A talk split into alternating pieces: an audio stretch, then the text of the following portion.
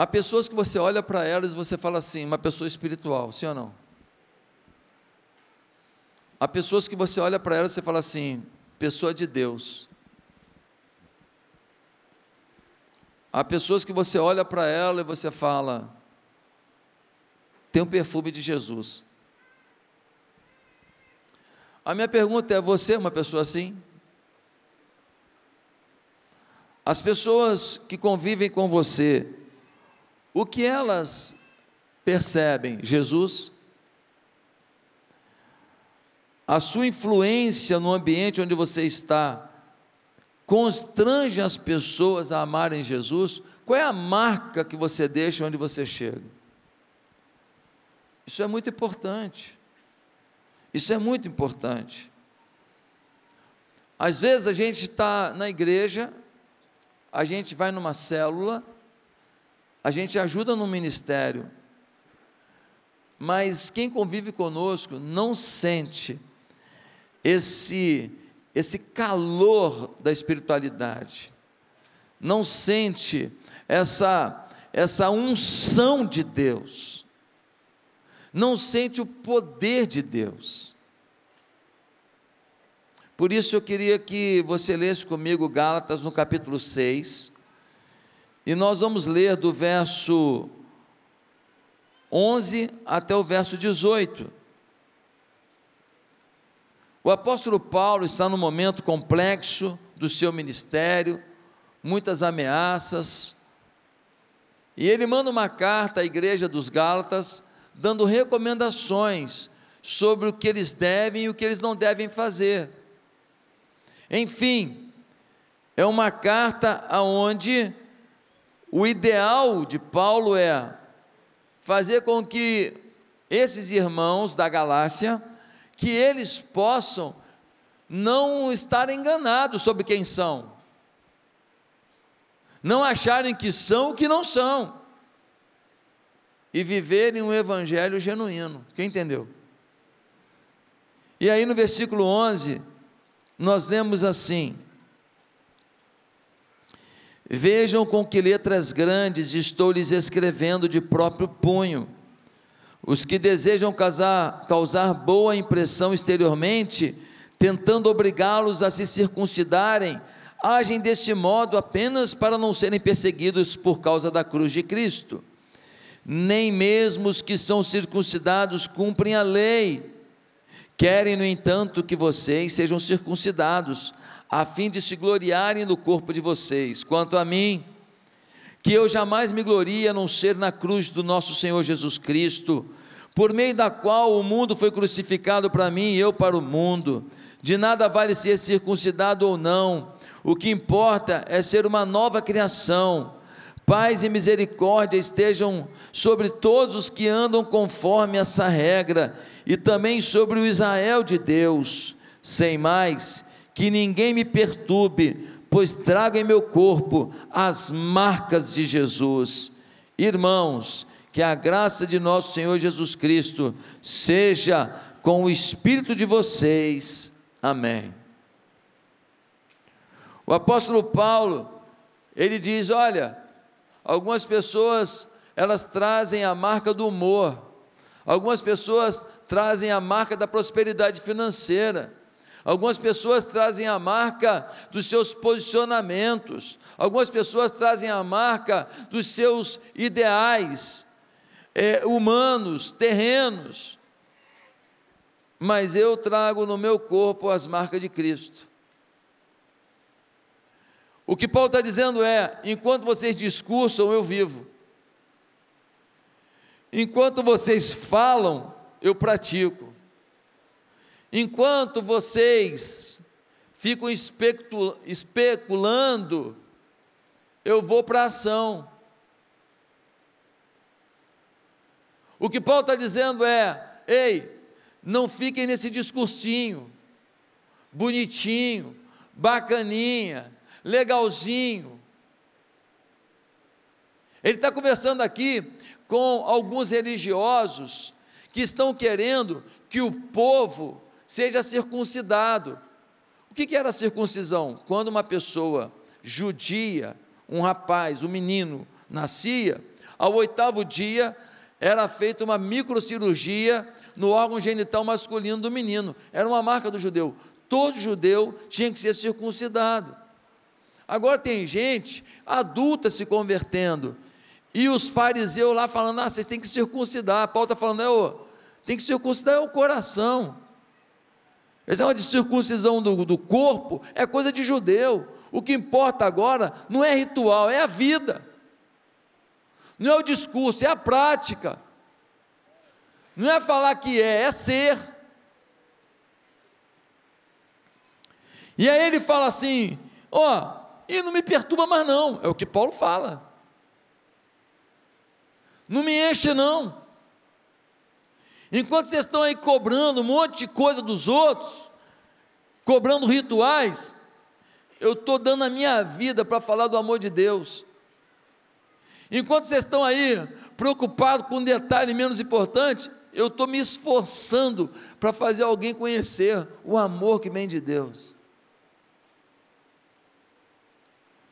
E aí, Paulo vai tecer neste texto alguns princípios que nos ajudam a entender quem é que realmente vive uma espiritualidade, quem é que realmente é espiritual, quem é que realmente vive uma vida agradável a Deus. E é o tema de hoje: você é espiritual de verdade? Talvez muita gente aqui tenha uma visão sobre si mesmo um pouco distorcida. Talvez você olhe para você e diga: Nossa, eu sou bem bonzinho. Sabe por quê? Porque você se compara com um malzinho. E se a sua comparação é com gente fraca, qualquer coisa que você consiga já está bom. Mas se você se comparar com gente cheia de Deus, eu me lembro quando o Russell Shedd vinha pregar aqui na igreja, já está com o Senhor, um homem de Deus, um senhor cheio da glória de Deus. Ele pregou algumas vezes na nossa igreja, e ele chegava, e ele abria, vinha com aquela Bíbliazinha, botava no púlpito e falava: Boa noite, meus irmãos. E quando ele falava isso, já era suficiente para a gente sentir a graça de Deus. E quando ele começava a expor a Escritura, não parecia que ele estava falando de uma letra que ele lia, parecia que ele falava de alguma coisa escrito dentro da alma dele. Como é bom andar com gente cheia de Deus. Deus quer que você seja essas pessoas. Deus quer que você seja essa pessoa que os outros dizem como é bom andar perto de você. Quem é que pode dizer que é espiritual de verdade? Primeiro, quem mantém a brandura diante dos erros das pessoas. Quem mantém a brandura, no versículo 1, nós vamos ler assim: Irmãos, se alguém for surpreendido em algum pecado, vocês que são espirituais deverão restaurá-lo com mansidão. O erro da gente, nós temos desculpa de sobra. O erro dos outros, às vezes temos pedra de sobra. E muitas vezes nós somos tão duros com o erro das pessoas que elas não são restauradas. Elas pioram no que já eram. Às vezes na igreja chega alguém que tem um comportamento que não é o melhor tem uma atitude que não é melhor, e aí é a hora da gente restaurar a pessoa em mansidão. Mas isso é coisa para gente espiritual. Gente não espiritual diz assim: é a minha personalidade. Irmão, eu não sei se você é fleumático, eu não sei se você é sanguíneo, eu não sei se você é colérico, eu não sei o que você é. Eu sei que qualquer personalidade debaixo do domínio do Espírito Santo serve ao Senhor com dignidade e honra. Você não pode dar uma desculpa de que a sua personalidade é assim o assado para ser grosseiro, bruto, para ser desleal, para magoar as pessoas, para não dar a chance de alguém que errou se levantar, recuperar a dignidade, fazer certo. por trás de cada erro, às vezes tem uma história. Por trás de cada erro, às vezes tem uma dor. Por trás de cada erro, às vezes tem um legado de sofrimento. Eu estava assistindo um filme com a minha esposa essa semana, e é a história de um, de um baseado em fatos reais. E, e um homem assim, meio doido, um chefe de família com quatro filhos e a mulher, e ele era meio revoltado com o mundo, e ele vivia procurando casas abandonadas, e ele morava numa casa abandonada, depois morava em outra casa abandonada, e sempre vendendo para os filhos uma história de que eles iam construir um castelo de vidro, que é o nome do filme. Um castelo de vidro, estou dando spoiler mesmo, problema. Pega aí.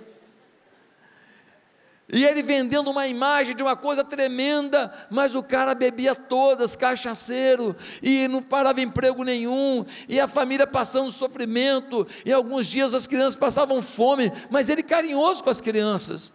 Ele não era mal com as crianças, ele era mal no comportamento de vida dele que acabava afetando as crianças. E eu pensando, vendo o filme, falando: quem é esse cara? Ele, ele é um psicótico? Ele, ele tem algum tipo de, de patologia? Qual é o problema desse cara? Até que acontece uma cena no filme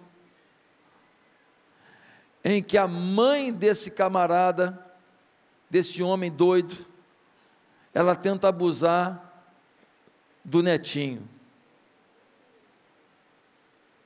E as filhas chama o pai e fala para o pai: pai, a vovó quis fazer isso com fulano, ele não, para, para, para. Ele não quis ouvir, porque ele já sabia o que tinha acontecido. E aquela cena para mim explica quem aquele homem era. Os comportamentos que teve, fruto dos abusos que provavelmente sofreu na sua infância. O filme não declara isso, mas fica implícito, porque ele não quer nem ouvir, ele interrompe, ele já sabe o que aconteceu, porque aconteceu também com ele. Às vezes, nós olhamos para um comportamento, e o comportamento é ruim, realmente, mas somos incapazes de, por conta do nosso amor, olhar além do comportamento e ver o ser humano e falar para esse ser humano que teve um comportamento: ei, você acha que foi bom? Você acha que podia ser melhor? Posso te ajudar? Se as pessoas não tiverem esse abraço amigo aqui, essa palavra branda, essa palavra mansa aqui, onde terão? Às vezes, eu fico imaginando Quanta gente ruim de Brasília, que se fossem tratados com amor, eles talvez ficassem constrangidos de fazer a maldade. Gente ruim, gente que está fazendo ruindade, mas uma atitude de amor ia deixar desconcertado aquele que só produz o ódio. Porque o amor sempre vai vencer o ódio. Nós precisamos ser mais inteligentes nos nossos relacionamentos. Em segundo lugar, quem é que é espiritual de verdade?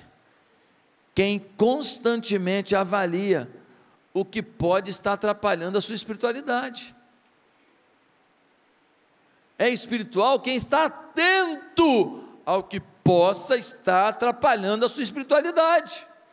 Olha o versículo 1 que vai dizer, na, fase, na parte final: Cuide-se, porém, cada um, para que também não seja tentado. Olha o que o texto está dizendo: Ei, fique esperto, hein? Fique esperto fica de olho, porque 1 Pedro 5,8 diz que o diabo, vosso adversário, vive ao derredor, bramando como leão, buscando a quem possa tragar. Fique esperto com o que está roubando a tua espiritualidade. Sabe o que pode estar roubando a tua espiritualidade? O Instagram. O que você está lendo, o que você está vendo no Instagram pode estar roubando tua espiritualidade. As imagens, as falas estão produzindo em você um monte de sensações, pensamentos que não te produzem nada de espiritual. Eu, por exemplo, não estou vendo jornal nenhum. Não estou vendo jornal? Nenhum. Porque eu não aguento ver tanta mentira. Tanta mentira, eu não aguento, me faz mal. Me faz mal ver gente falando assim, não, porque a democracia, gente ditadora falando de democracia, gente desrespeitosa falar de liberdade, Gente que apoia a ditadura falar de, de respeito ao próximo, ah, não esquece, não quero ouvir, porque me produz algo mal. Então, para eu amar o país, orar pelo país, querer o bem do país e tal, eu não quero ouvir. Eu vejo na rede social alguma coisa para não ficar também fora do que está acontecendo, mas eu decidi não assistir coisas que me produzem sensações ruins. E eu te pergunto: será que você está andando com pessoas que produzem coisas boas na sua espiritualidade? Com quem você anda? Essas amigas suas aí te fazem amar mais a Deus? Esses colegas seu aí da pelada, ah, mas a pelada, eu estou nessa pelada tem 20 anos. Você está 20 anos se degradando espiritualmente não percebeu então, aí? Eu não estou perguntando se a pelada tem 20 anos, estou perguntando se você está ficando mais espiritual indo para a pelada. Se você quiser ser mais espiritual, você precisa perceber lugares e pessoas com as quais você não tem como conviver. Porque não respeita a tua fé, não ajuda a tua fé. Conheci uma pessoa, ele passou num processo seletivo para uma empresa maravilhosa, participação nos lucros, é, ações, um monte de coisa, um monte de benefício, deu glória a Deus, um cargo importante, começou a ganhar no outro patamar. Aí chegou lá nessa empresa, conheceu uma galera mais requintada, começou a frequentar lugares mais requintados começou a beber uns vinhos mais requintados, começou a ir numas festas mais requintadas, só não percebeu que estava ficando requintado, e a fé diminuindo, o temor a Deus diminuindo, aquilo que ele achava absurdo, agora já não era tão absurdo, porque os amigos requintados pensavam assim. Tem um monte de membro de igreja que já é cachaceiro não sabe. Que agora tem essa mania, né? Crente agora bebe, né? Na minha época não bebia não. Agora bebe. Agora é tranquilo beber. Claro que a Bíblia diz para não se embebedar. Claro que não há uma proibição direta de beber uma bebida. Agora o problema é que o pessoal agora perdeu o controle, ué. Crente que bebe todo dia, você é o que? Você é alcoólatra. Você bebe todo dia. Olha, pastor, só porque você não bebe? Eu não bebo porque eu sou pastor, não vou beber mesmo. Você nunca vai falar que eu dei mau exemplo. Pastor não tem que beber. Nenhum pastor tem que beber. Nenhum pastor tem que beber. Só sabe o valor do que eu estou falando? Uma família que chorou por um pai ter se embriagado e batido num poste, tirado a vida da sua filha. Ah, o problema foi dirigir, não, o problema foi embriagar. Dirigir sempre dirigia. Nós estamos vivendo agora uma maneira muito fácil de vida. Ah, pastor, eu bebo meu vinho, é com controle. Não estou te julgando, não. Mas fico alerta. Fico alerta pessoa está passando da medida. Você vai numa festa de criança, uma cachaçada danada, festa de criança. Na minha época, festa de criança só tinha suco maguari de caju. Tangue e que suco. Às vezes groselha. Você sabe o que é que suco? Quem sabe o que é que suco aqui? Nós estamos velhos, hein? Oh, nossa! Deixa eu te falar, que suco é um pó feito no inferno. Gostoso para danar. Que a gente, quando era pequeno, tomava suco daquele negócio e tal, ó, nem engordava. Nem engordava, agora tudo engorda. Nem engordava e tomava que suco e tudo. E ó, mas naquela época a gente não ficava só no videogame, né? A gente brigava de mamãe na rua, polícia ladrão, né? Pique-esconde. A gente gastava as energias, né? Então o que suco, bolinha de gude, abaixa, ó, bolinha de gude, ó, ó, pá, levanta, ó, agacha. Ah. Ó, pipa, ó, ó. Ó, é muito exercício, irmão. Agora parou. Agora só.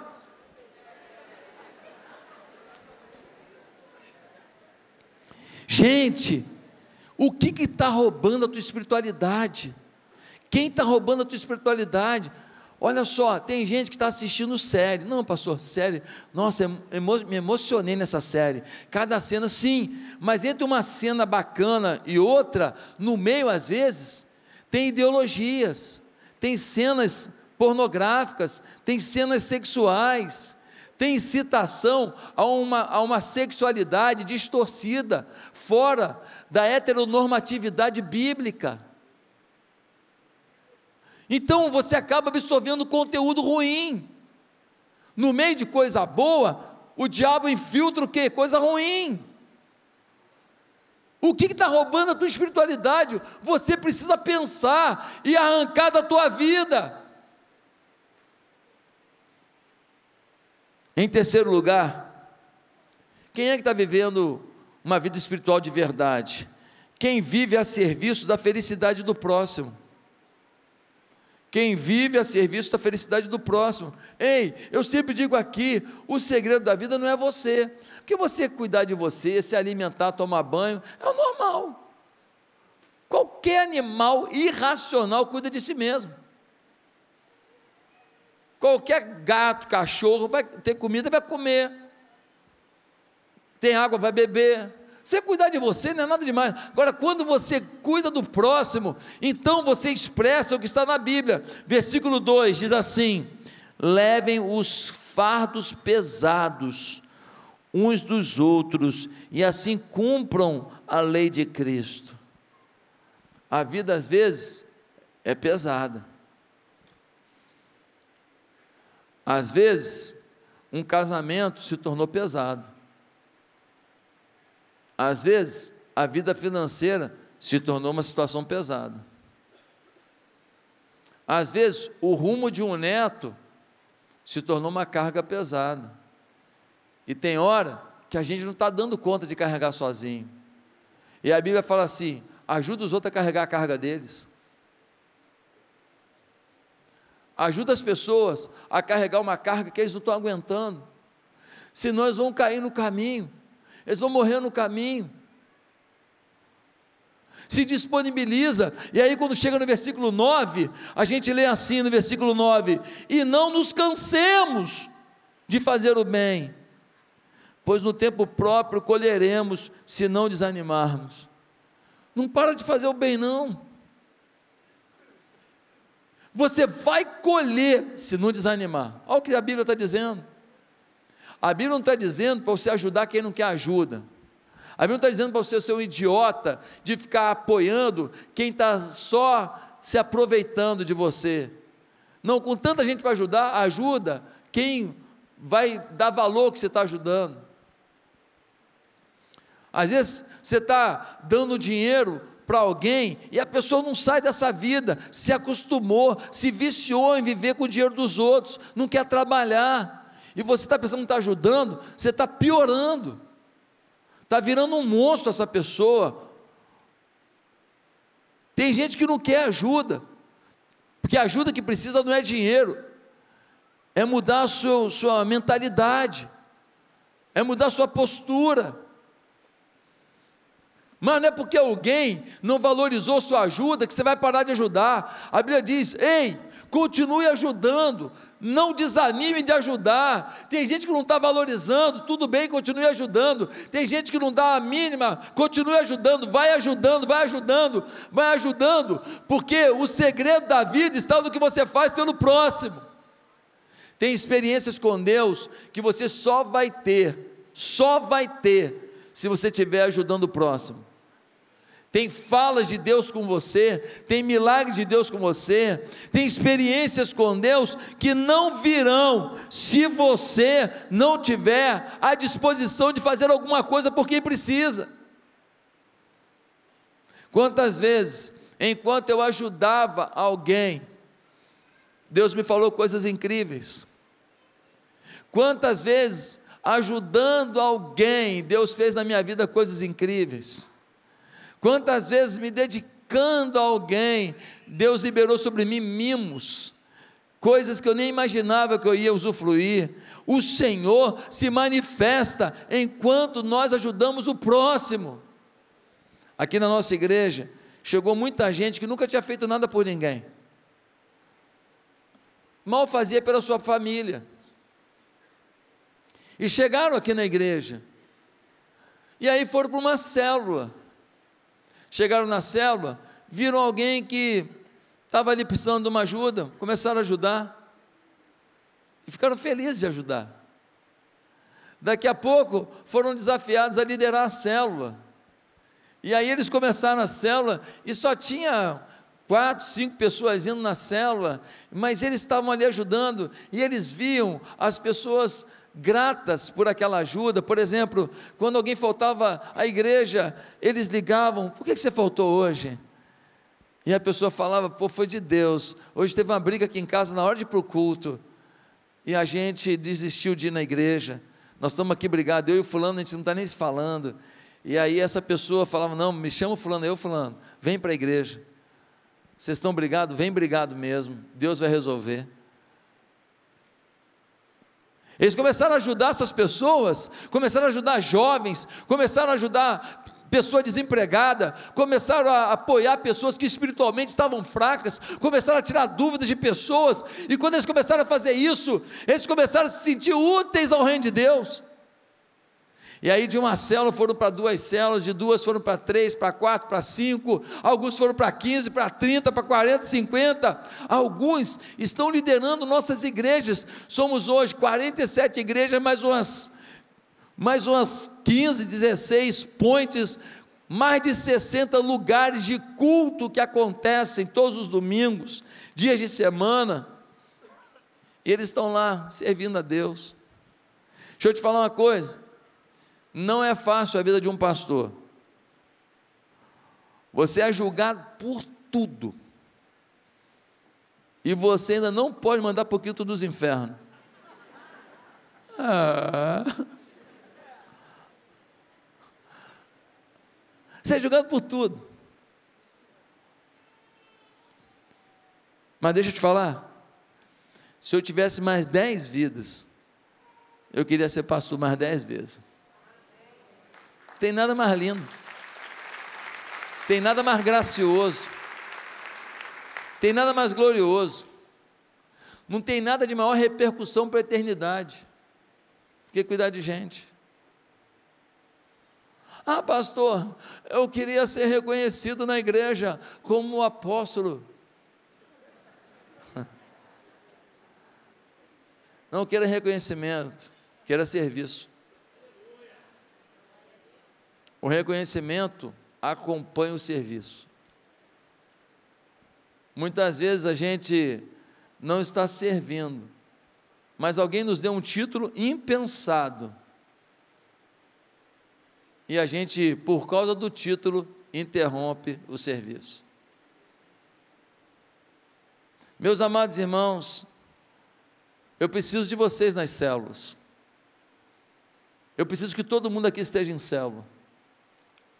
Eu tenho uma responsabilidade de cuidar bem de cada pessoa aqui. E eu e a equipe pastoral da igreja não conseguiremos se cada um aqui não estiver inserido numa célula. Com todos os defeitos da célula, mas você está conectado ao corpo. Com todos os problemas que possam acontecer, você está conectado ao corpo. com todas as divergências de pensamento que possam acontecer, mas você está conectado ao corpo, e o corpo, ele vai se tratando, o corpo vai se ajustando. Meus amados, nós precisamos ter células fortes, amorosas, de líderes que não olham para as pessoas como um grupo que reúne uma vez por semana, não, que olha como um grupo que eu cuido uma semana inteira que olhem como um grupo que eu dou apoio, que eu dou ajuda a semana inteira. Se cada líder de célula aqui fizer isso, e se você que não é líder falar, eu quero ser um líder de célula, eu quero cuidar de pessoas, nós teremos aqui um lugar de tanto amor, de tanto cuidado, que você e eu seremos a única esperança para essa cidade. Tem muito crime na cidade, tem muita violência na cidade. Tem muita oferta de droga na cidade. Nós precisamos oferecer para cada ponto de maldade uma célula de bondade. Se nós fizermos isso, nós vamos mudar a nossa cidade. E ou o diabo, ele parte em retirada, ou então a gente expulsa ele. Nós precisamos crer nisso. Em quarto lugar, quem que está vivendo uma espiritualidade de verdade. Quem quer mais que conhecimento, quer intimidade com Deus. Quem quer mais que conhecimento, quer, quer espiritualidade, quer intimidade, quer relacionamento com Deus. Olha o que diz o versículo 8: diz assim: Quem semeia para a sua carne, da carne colherá destruição, mas quem semeia para o espírito, do Espírito colherá a vida eterna. Irmão, o que o texto está dizendo? Paulo está falando assim: fica ligado, se você não semear, não vai colher, não. Sua vida espiritual não progredirá sozinha. Você precisa querer mais do que conhecimento, você precisa querer intimidade com Deus. Tem gente aqui que sabe um monte de história bíblica, Aliás, eu tenho visto até gente que não teme ao Senhor citando Bíblia. Eu tenho visto pessoas que não têm o menor temor a Deus citando Bíblia. Conhecimento não muda ninguém. O que Deus precisa é que o conhecimento produza algo no seu coração. Não seria legal se você acordasse de manhã e você botasse um louvor, pode vir um louvor? Cadê o louvor? Não seria legal? Você acordar de manhã e você botar um louvor e você falar com o Espírito Santo de Deus, Senhor, olha, hoje o dia não está fácil não, hein? Hoje eu tenho uma reunião com o meu chefe, não vai ser boa, a princípio, porque eu tenho que falar uns negócios para ele que ele não quer ouvir e ele quer falar uns negócios para mim que eu também não estou afim.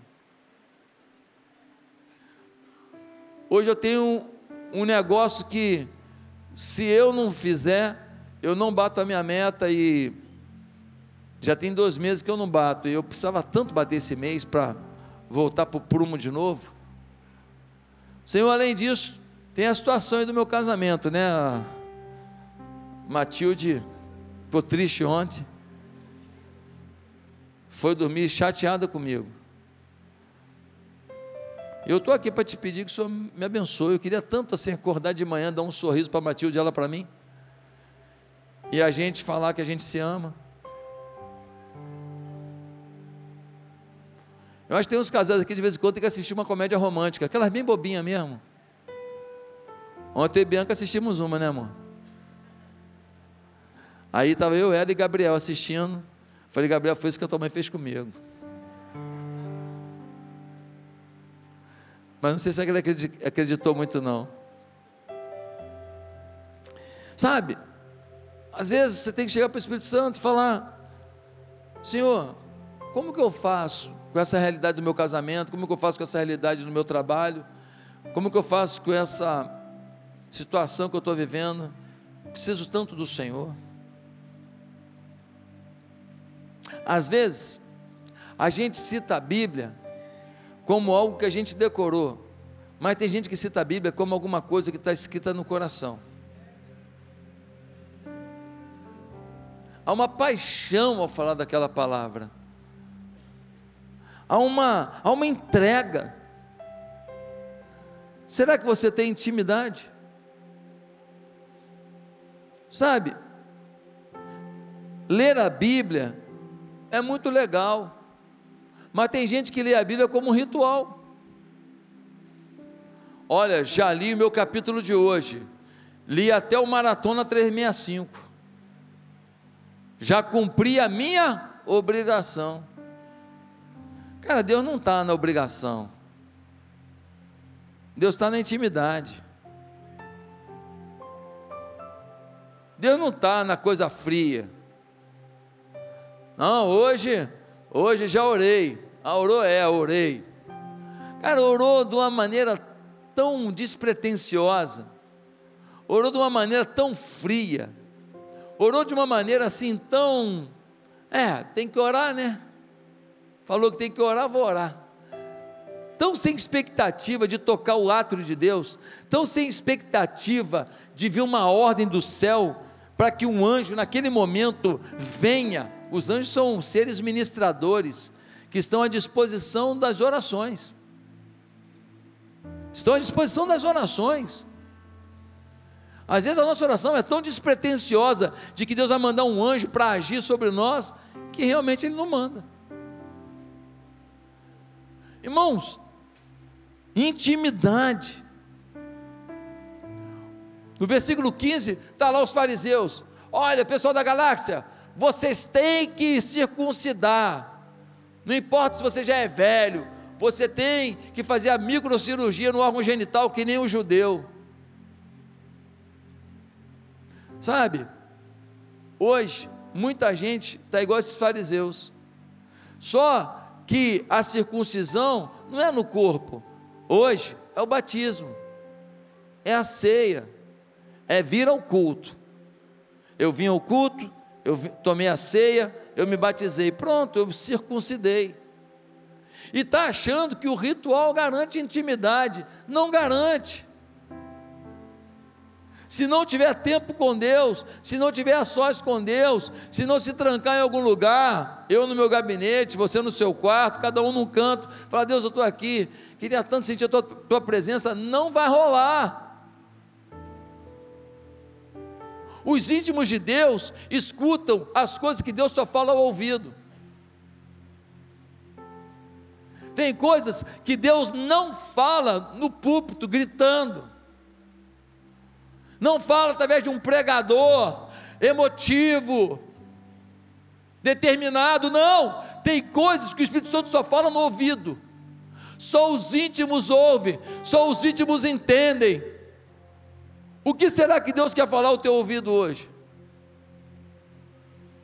Em quinto lugar, quem é que está vivendo uma espiritualidade de verdade? Quem demonstra gratidão pela cruz de Cristo. No versículo 14 tem uma afirmação muito linda de Paulo.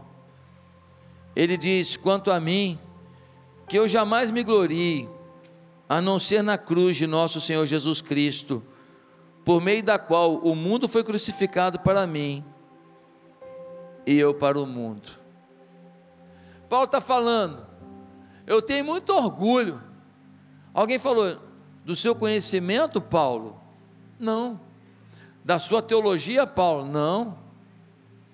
Do seu status social, porque você é muito respeitado, Paulo? Não das pessoas tirarem foto com você, Paulo? Não.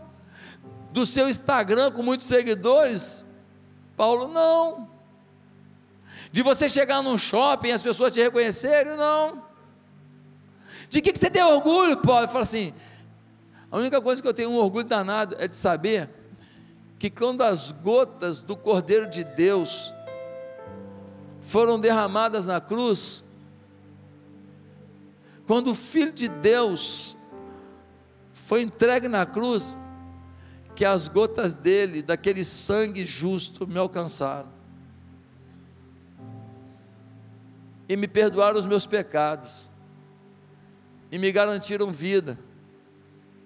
E vida eterna. E aí Paulo vai dizer a última coisa que envolve alguém que está vivendo uma vida espiritual de verdade, que é gratidão a Deus, e porque é grato a Deus, não fica murmurando, não fica questionando, não fica falando, eu não tenho o carro que falando tem, eu não tenho a bolsa que aquela miserável comprou. Eu não frequento o salão que a fulana vai, que é o cara chique, que é o colorista incrível, que é o, o cabeleireiro maravilhoso, não. Eu queria ser a fulana, não.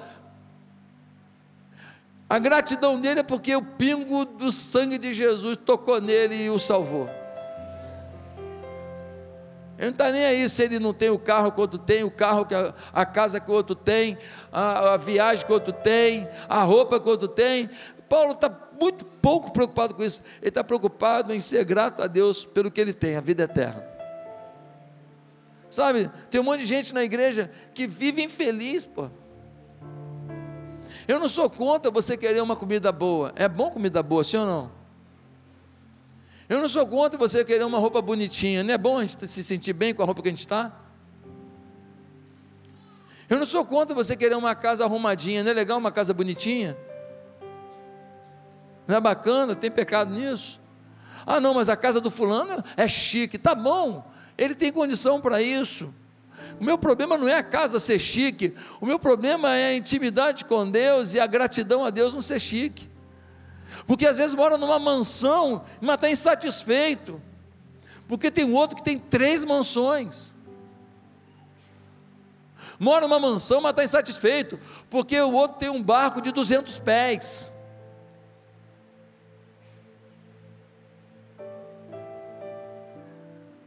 Às vezes a gente está sendo ingrato, e quem é espiritual é grato pela cruz. Luta pelo restante, luta pela vida, luta para ter o seu dinheiro, luta para melhorar sua casinha, reformar sua casa. Tudo bem, vai à luta, mas se isso é o seu motivo de vida, você não entendeu nada. Se esse é o seu motivo de vida, você não entendeu nada, porque você foi feito para a glória de Deus e Ele te deu a vida eterna, morrendo por você na cruz, e o sangue do Senhor foi derramado em teu lugar, e o, o sangue dele te alcançou, e o sangue de Jesus nos purifica de todo pecado, e quem está nele, nova criatura é, as coisas velhas já passaram, isso que tudo se fez novo, o diabo não pode te acusar, porque você está debaixo do governo do Senhor.